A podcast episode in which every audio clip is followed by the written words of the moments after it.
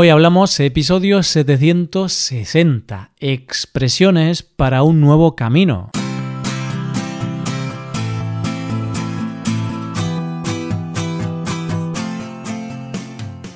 Bienvenido a Hoy Hablamos, el podcast para aprender español cada día. Ya lo sabes, publicamos nuestro podcast de lunes a viernes. Si quieres ver la transcripción, la hoja de trabajo de cada episodio y disfrutar de muchas otras ventajas, puedes visitar nuestra web hoyhablamos.com. Hazte suscriptor premium para acceder a todas esas ventajas. Recuerda que también ofrecemos clases de español por Skype con profesores nativos y certificados de España. Hola a todos y a todas, bienvenidos al año 2020. Hoy mismo le damos la bienvenida a este nuevo año. ¿Cómo te has levantado hoy? ¿Te has levantado cansado? ¿Saliste anoche de fiesta o te quedaste en casa tranquilamente? Bueno, cada uno celebra la entrada del año de una manera diferente. Eso sí, tenemos que darte la enhorabuena, porque si estás escuchando este episodio hoy, día 1 de enero, significa que quieres integrar el español en tu rutina desde el primer día. Genial. ¿Y qué podemos aprender hoy? Pues te proponemos algunas expresiones que contienen la palabra camino. ¿Por qué? Bien, pues justo hoy empieza un nuevo camino, un nuevo año.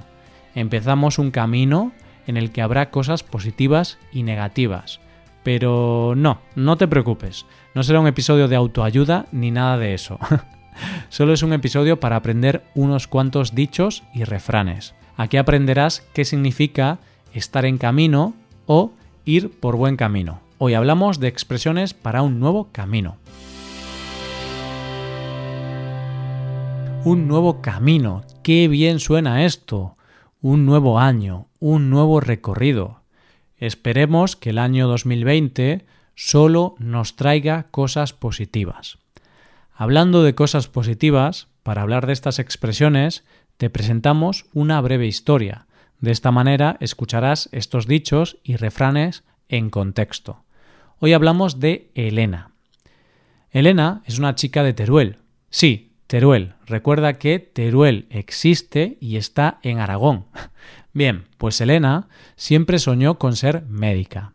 Sus padres eran enfermeros y los tenía como referentes, así que ella quería dedicarse a algo relacionado con la medicina. Elena estaba en camino de acceder a esos estudios, pero un año antes de entrar a la universidad conoció a Marina y todo empezó a cambiar. Elena se fue por mal camino. Empezaron a salir de fiesta casi todos los días de la semana. Elena empezó a saltarse clases en el instituto. En definitiva, no prestó atención a los estudios y al año siguiente no pudo acceder a la carrera de medicina porque no tenía la nota suficiente. Elena se quedó en el camino.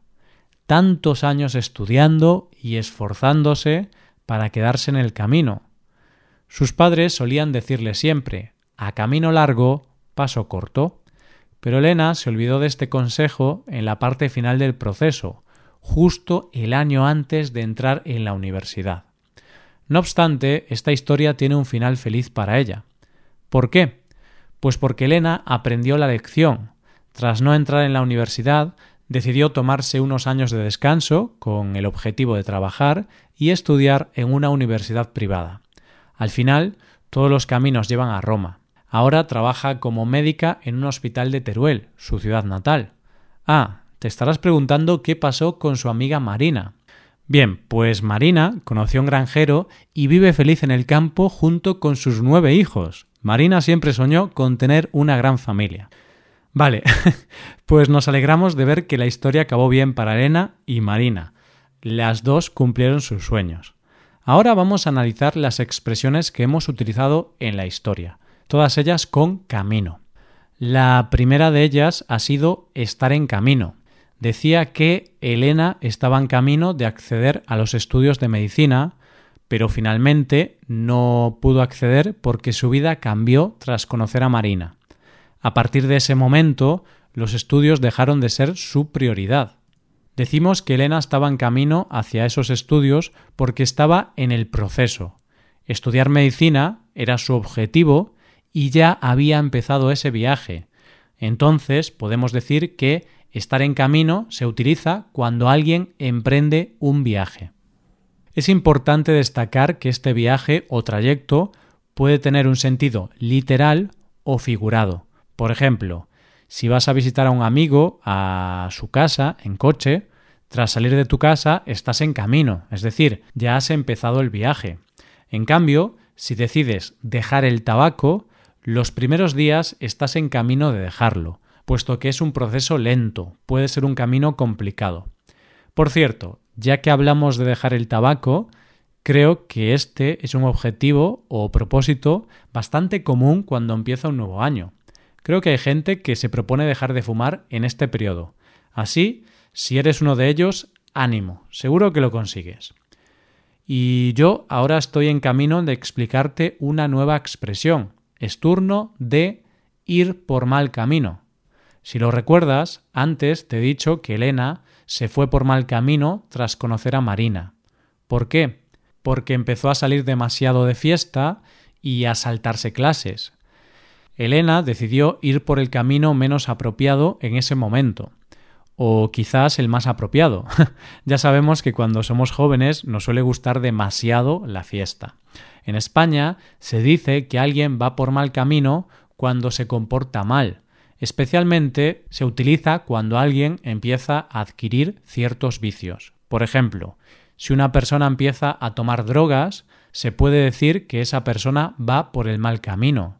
En cambio, si queremos hablar de que alguien se comporta bien, actúa bien, podríamos decir que esa persona va por buen camino.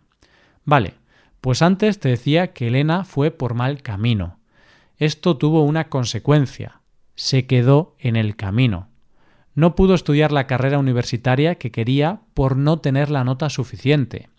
Aquí explico la expresión quedarse en el camino. Cuando alguien se queda en el camino es porque no llega al destino. Sí, así de simple. Es bastante literal. Es decir, si te quedas en el camino es porque no llegas al final del mismo. Elena se quedó en el camino en ese momento, aunque unos años después pudo retomar sus estudios en una universidad privada. Me gusta mucho esta expresión. Al final es parte de la vida. Nos quedamos en el camino muchas veces, pero lo importante es no rendirse y seguir intentándolo. Vale, dije que no iba a ser un episodio motivacional ni de autoayuda, pero es verdad, la vida es así.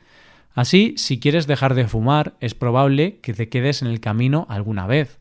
Sin embargo, también es probable que lo intentes más veces y finalmente lo consigas.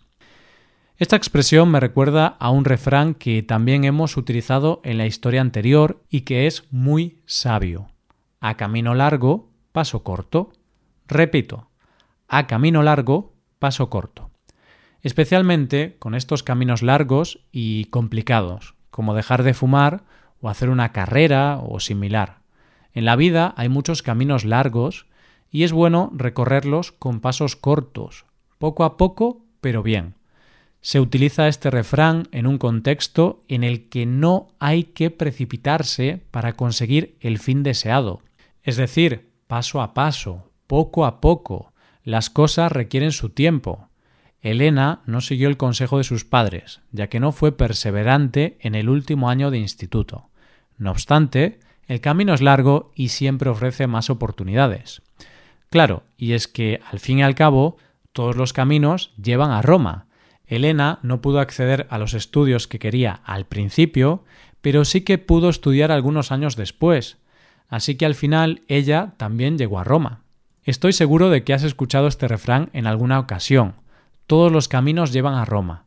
Se suele utilizar para decir que se puede alcanzar un objetivo de diferentes maneras, por caminos distintos, o que con varias premisas se puede llegar a la misma conclusión.